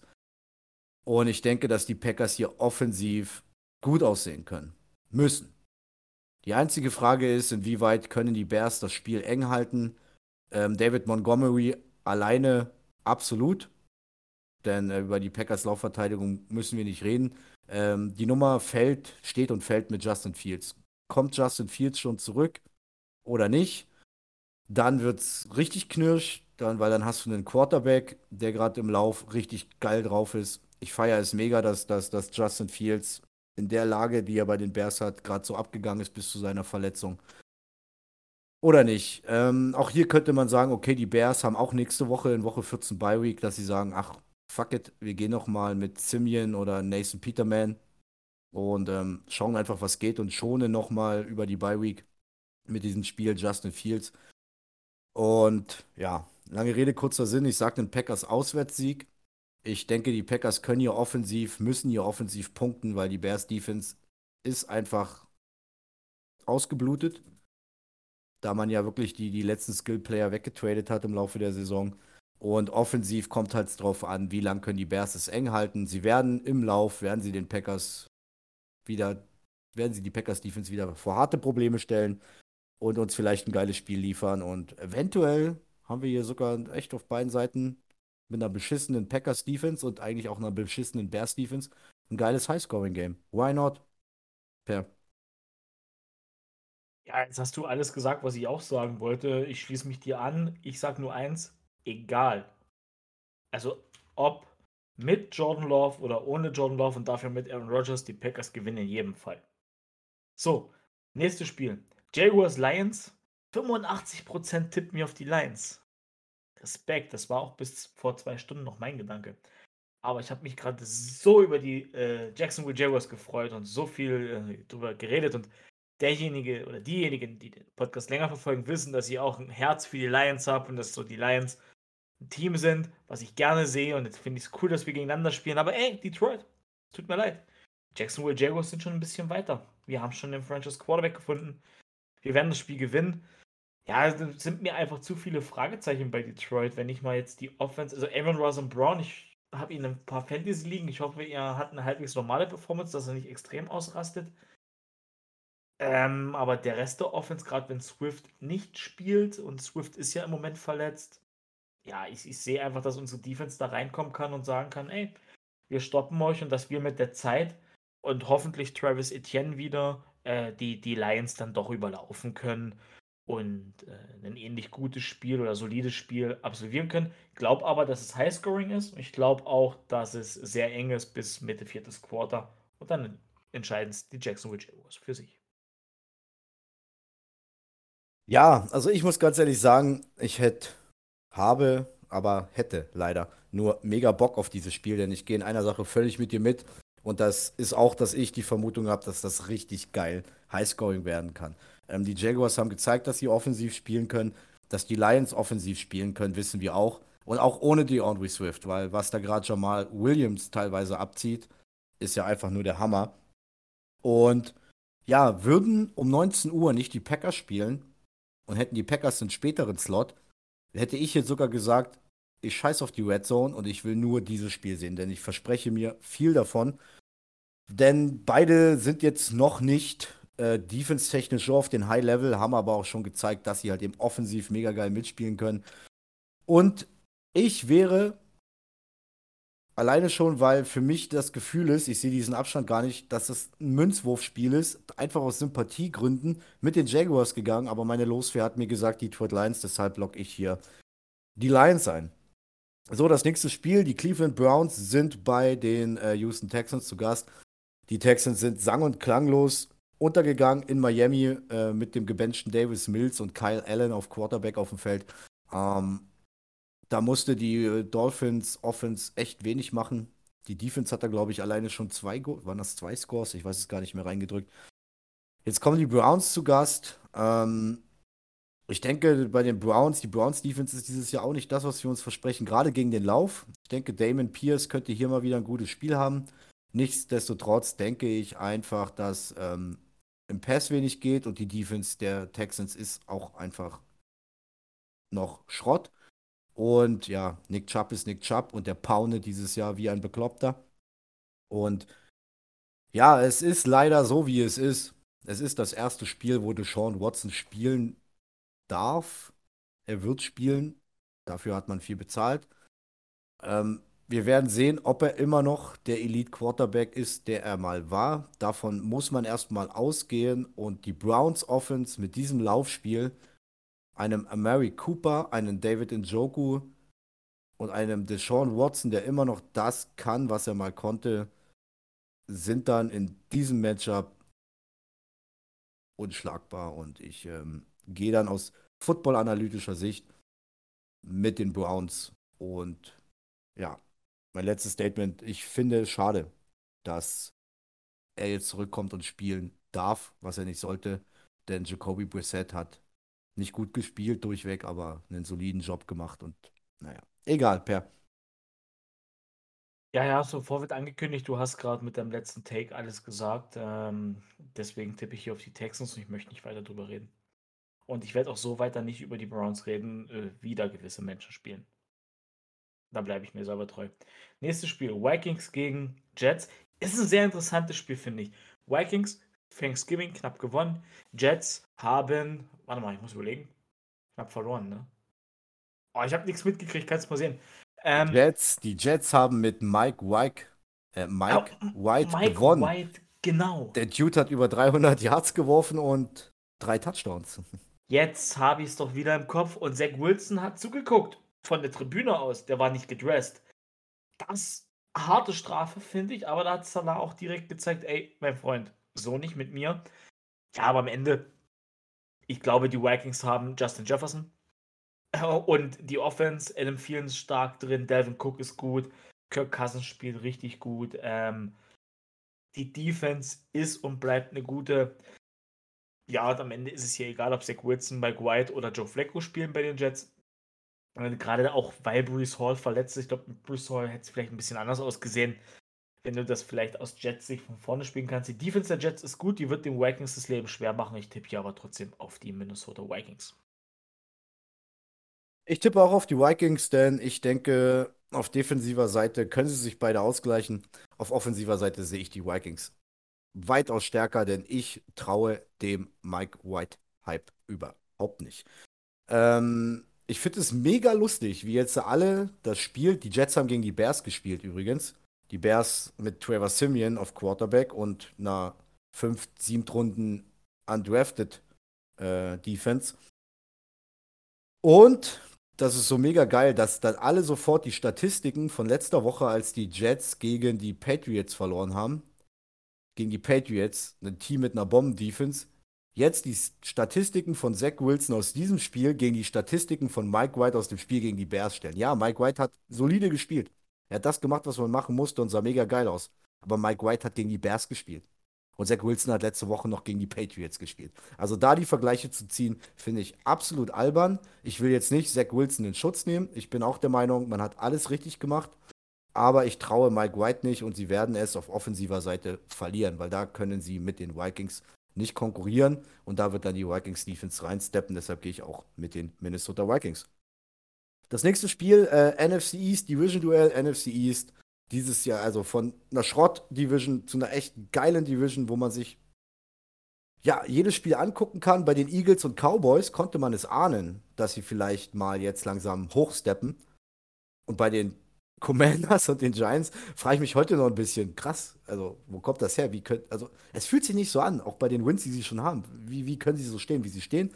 Äh, für mich persönlich deshalb in die Kategorie Münzwurfspiel und ich gehe einfach mit dem Heimteam und Saquon Barkley und Daniel Jones und ich, ich, ich und meine äh, Glücksfee gehen mit den New York Giants. Ja. Ja, wie du sagst, ist ein absolutes Münzwurfspiel. Ich glaube ja, die Giants, äh, die erleben jetzt harte Wochen, die fallen, also in Anführungsstrichen, die fallen ein bisschen auseinander. Die, die spielen jetzt einfach auf, die knicken einfach ein, weil sie das Roster nicht dazu haben, diese Welle zu, bis zum Ende zu reiten. Aber ey, was die abgeliefert haben bisher und dieses Jahr, ganz, ganz große Überraschung. Ebenso wie die Commanders, die einen Run gestartet haben nach dem Win gegen die Philadelphia Eagles und äh, Tyler Heinecke, ist er die Antwort? Nein. Ist er aber die Lösung für dieses Jahr? Auf alle Fälle. Oh, und ich tue mich schwer. Defensiv beide gut. Offensiv beide okay. Weißt du was? Ich lasse meinen Log drin. Ich gehe mit den Commanders. Frag mich nicht warum, ist für mich auch ein absolutes Münzwurfspiel. Ich sehe aber, dass die Commanders das Ding hier irgendwie gewinnen. Ähm, Nächstes Spiel, Titans Eagles. Oh, interessantes Spiel. Ähm, Titans sind irgendwie, warte mal, was stehen die? 7 zu 4 und keiner weiß warum. Derrick Henry richtig stark. Hier kommen vielleicht die beiden besten Teams, was das Rushing Game angeht, aus ihrer, Divi aus ihrer Conference zusammen. Die Titans auf AFC-Seite, die Eagles auf NFC-Seite. Am Ende glaube ich aber, dass die Eagles deutlich äh, kompakter sind, einen deutlich besseren Roster haben, das deutlich bessere Team auch sind. Titans haben eine sehr, sehr starke Defense. Die haben eine Top 5 Rush Defense. Hätte ich nicht gedacht. Deswegen bin ich sehr gespannt, was die Eagles machen, wenn der Lauf wirklich raus ist. Aber dann hast du eben AJ Brown, Wante Smith, deine Running Backs, die durch die Luft was machen können. Du hast Dallas Goddard als auf Titan.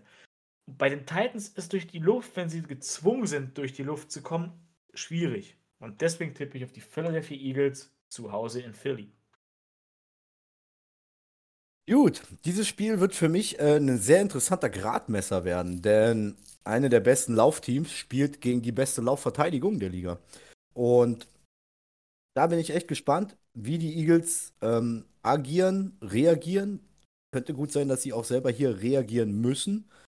Und man darf gespannt sein, denn in dieser Saison war es ja so, dass viele Spiele der Eagles waren zur Halbzeit gefühlt entschieden. Also die Eagles waren in ganz vielen Spielen, wenn du das mal Revue passieren lässt, schon zur Halbzeit krass vorne und mussten dann nur noch reagieren und nicht mehr agieren und haben die Nummern runtergespielt.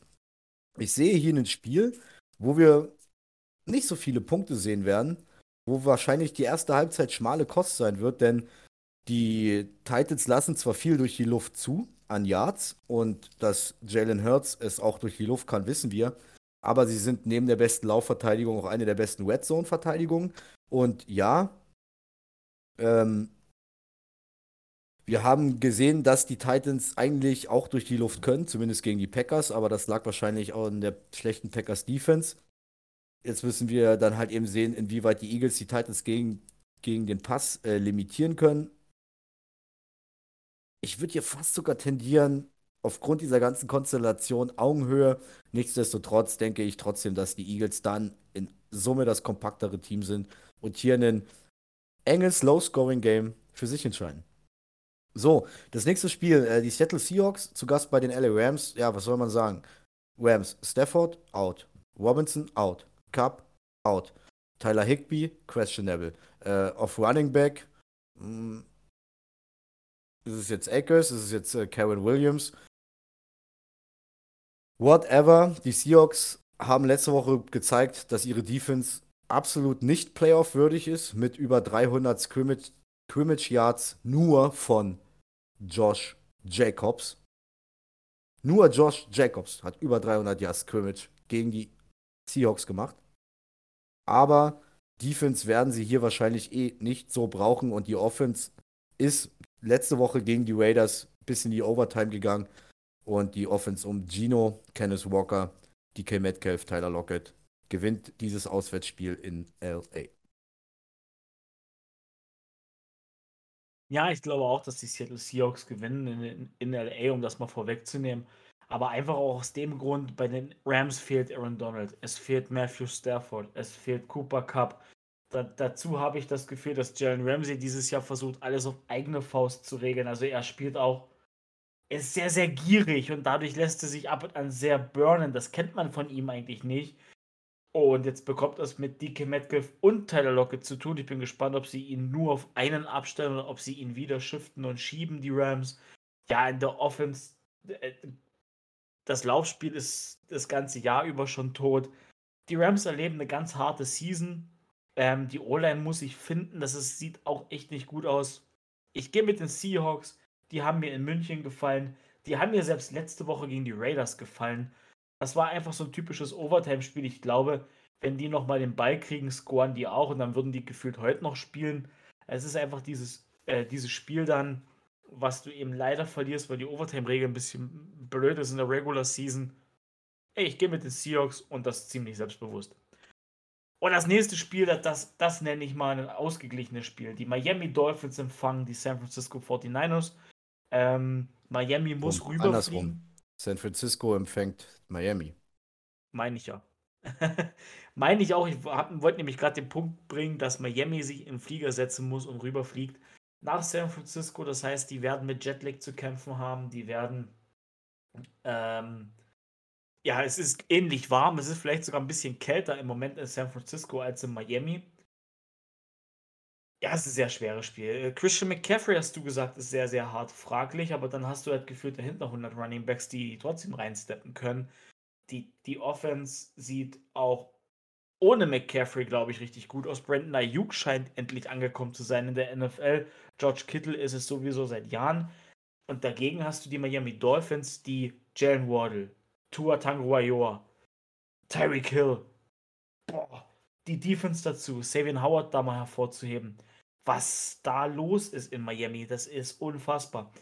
Mein einziger Tiebreaker hier ist tatsächlich einer, und das sind die Flugstunden, die die Miami Dolphins investieren müssen, um quer durchs komplette, die fliegen wirklich von der einen Landesspitze zur anderen. Und da sage ich, die San Francisco 49ers gewinnen in einem richtig guten Spiel mit verhältnismäßig wenig Punkten. Irgendwie, das wird ein 17 zu 14 und aber am Ende denkst du dir, das war ein geiles 17 zu 14. Gut, ähm, ja, das Spiel hat ja noch eine ganz andere Konstellation. Hier spielt ja äh, ehemaliger Schüler gegen Meister. Äh, du hast ja Kyle Shanahan gegen Mike McDaniels. Und äh, da darf man gespannt sein. Also hier denke ich, wird das Spiel auch auf der Coaching-Ebene ähm, gewonnen oder verloren, zum Teil.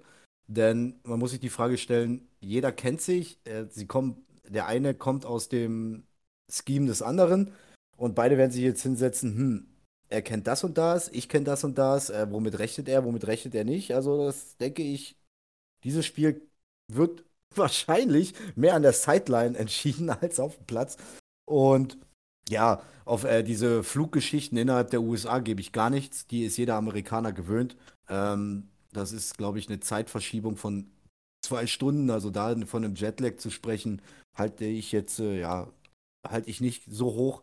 Und ähm, ja, ich denke auch, das wird ein geiles Spiel. Äh, wir dürfen gespannt sein. Die die, die Niners haben letzte Woche gegen eine ganz solide Defense der Saints gespielt und 13-0 gewonnen. Selber nichts zugelassen, aber mussten selber auch lange strugglen. Und auch die Dolphins haben eine ganz solide Defense mit einer richtig geilen Offense. Ich gehe da mit dir, dass dieses Spiel vielleicht gar nicht mal so high-scoring wird, sehr eng wird.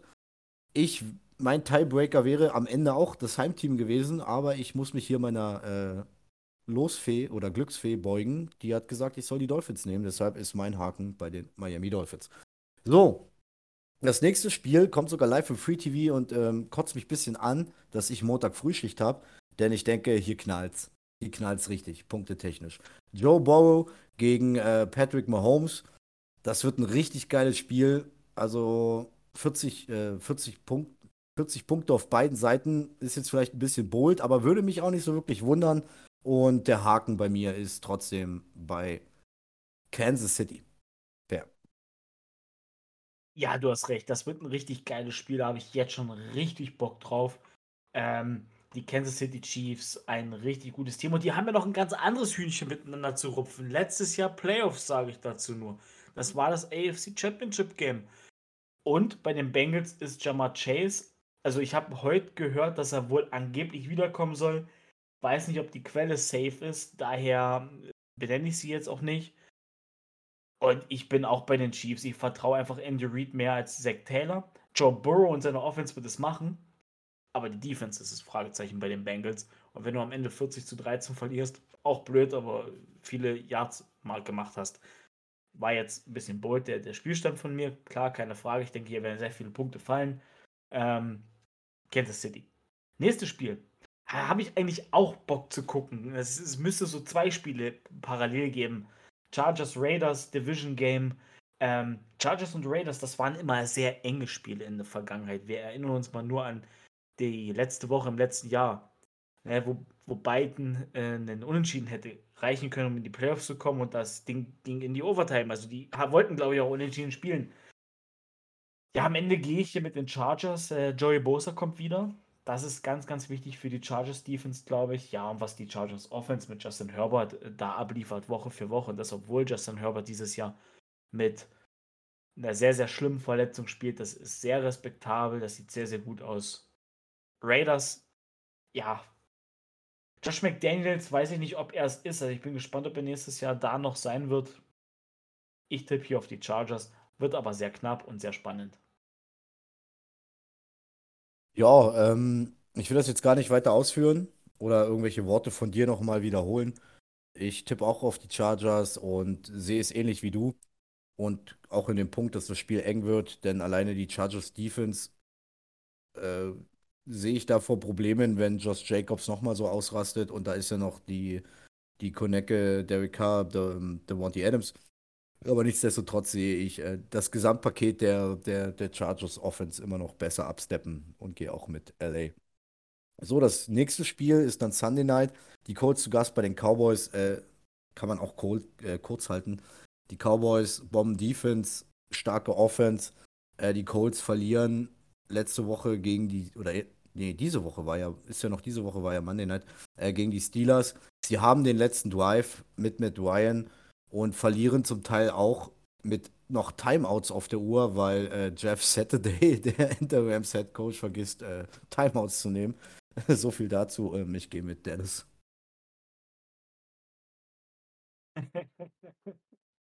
Passt, ja guter Fact, den du da am Ende gebracht hast. Ich gehe ja auch voll mit Dallas. Das, mache ich kurz. Ich hoffe nur, dass Jonathan Taylor so viele Punkte macht, dass ich mein Fantasy-Matchup gewinne. Ähm, Saints Buccaneers.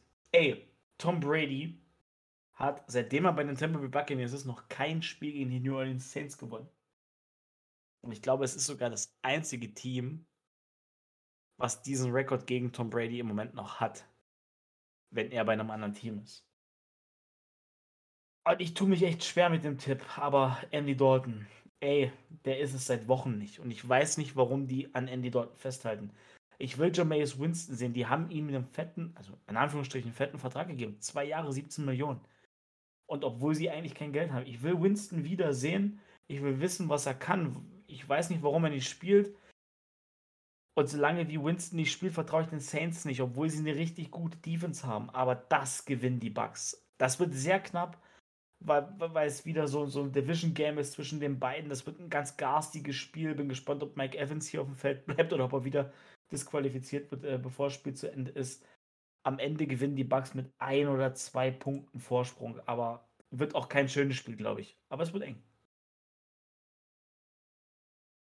Ja, ich denke auch, das wird kein schönes Spiel. Ähm, also punktetechnisch. Und die NFC South ist ja allgemein gerade ein bisschen kurios.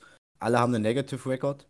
Jeder hat noch die Chance auf die Playoffs. Dazu nochmal, wir haben letzte Woche schon drüber geredet, Per, will ich nochmal deinen dein Falcons-Take aufgreifen, warum Desmond Willard nicht spielt. Weil sie einfach noch in Playoff-Range sind. Weil diese ganze Division einfach so kacke ist. Gut Deutsch gesagt. Und ich denke auch, es wird hier der erste Regular Season Sieg von Tom Brady bei den Buccaneers gegen die Saints. Ich gehe auch mit den Buccaneers und bin auch gespannt.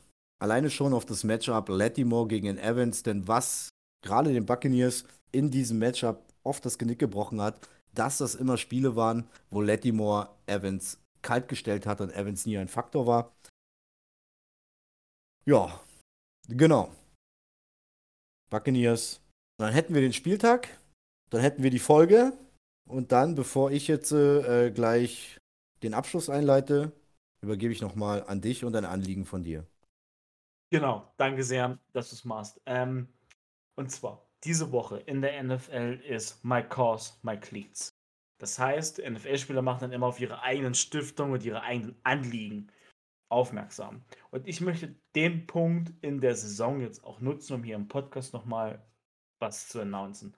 Und zwar, ich habe in der Offseason unsere AFC Ranking-Folge, wo wir die quasi die Divisions gerankt haben, da könnt ihr auch gerne nochmal reinhören. Ähm, da habe ich in der Kansas City Chiefs, als wir über die Chiefs gesprochen haben, gesagt, ey, Ronald Jones, der wird 1000 Scrimmage Yards haben. Ich glaube, am Ende hat er jetzt 5 oder 6, also ganz, ganz wenig oder überhaupt keinen. Und das wird auch nichts mehr mit 1000 Scrimmage Yards. Und ich habe ja vor ein paar Wochen schon gesagt, wisst ihr was, ich erhöhe das Ding auf 20 Euro. Also quasi, mir ist der Einsatz 10 Euro wert und den erhöhe ich einfach, weil ich ihn verloren habe. Und ich habe jetzt mir zwei Sachen rausgesucht, an die ich diese 20 Euro spenden möchte, weil ich der Welt etwas Gutes tun möchte. Zum einen werde ich 10 Euro an die äh, Kinderlachen-Stiftung spenden, dann einfach auf kinderlachen.de gehen, wer das unterstützen möchte. Da werde ich 10 Euro hinspenden. Warum werde ich das machen? Weil sie hilfsbedürftigen Kindern, also Leute mit die, die vielleicht ein bisschen schwer erziehbar sind, die, die einen schweren Background haben, unterstützen. Sie haben auch schon vielen Footballteams ähm, äh, Ausrüstung ermöglicht, dass sie trainieren können, dass die diesen Sport nahe bringen. Und da habe ich einfach gesagt, da tun 10 Euro, denke ich, ganz gut. Und die anderen 10 Euro möchte ich in die Deutsche Depressionshilfe spenden. Da gibt es verschiedene Spendenkonto. Da hat Kathi äh, Hummels beispielsweise etwas eingerichtet, wo es auch um Kinder und Jugendliche geht. Da werden auch meine 10 Euro hingehen, weil ich irgendwann, wenn ich mal nicht mehr Football spiele, auch in, im Jugendbereich coachen will. Und ich denke, da, da können wir der Welt etwas Gutes tun. Das wollte ich jetzt kurz aufmerksam machen. Da werde ich diese 20 Euro hinspenden. Das ist mir eine Herzensangelegenheit. Beide Sachen sind mir eine Herzensangelegenheit. Wollte ich einfach nochmal hier kurz sagen. Und noch eine andere persönlichere Sache. Wenn ihr an Mental Health Problemen oder wirklich eine schwere Zeit habt, sucht euch jemanden zum Reden. Gibt viele Telefone. Ähm, es gibt immer einen Ausweg, das sage ich aus Erfahrung. Das sage ich, weil ich auch sehr, sehr schwere Zeiten durchgemacht habe, weil mir der Football da rausgeholfen hat, unter anderem auch Danny, wo ich sehr dankbar bin. Und es gibt immer einen Ausweg und es lohnt sich immer für etwas zu kämpfen. Und das dazu. Gut, nice, nice Move von dir. Sehr schön.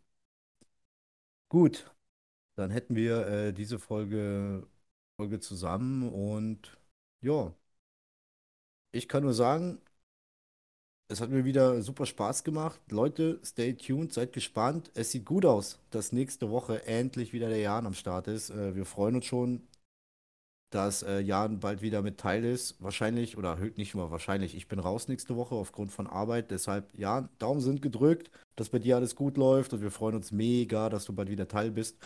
Und Per, dir danke ich für die Folge, euch danke ich fürs Zuhören, hat Spaß gemacht. Ich wünsche allen eine mega geile Woche 13. Und ja, have fun, join Football, macht das gut und haut da rein. Ja, ich schließe mich Dennis Worten an. Freue mich auch, dass nächste Woche der Jan wieder da ist. Äh, Laberloch-Modus nächste Woche aktiviert. Ich denke, der Jan wird äh, viel zu erzählen, viel zu sagen haben über die NFL im Moment. Und da freue ich mich sehr drauf. Ey, die heiße Phase der Season beginnt. Let's go. Habt eine schöne Woche 13 und euch allen und dir, Danny, einen schönen zweiten Advent.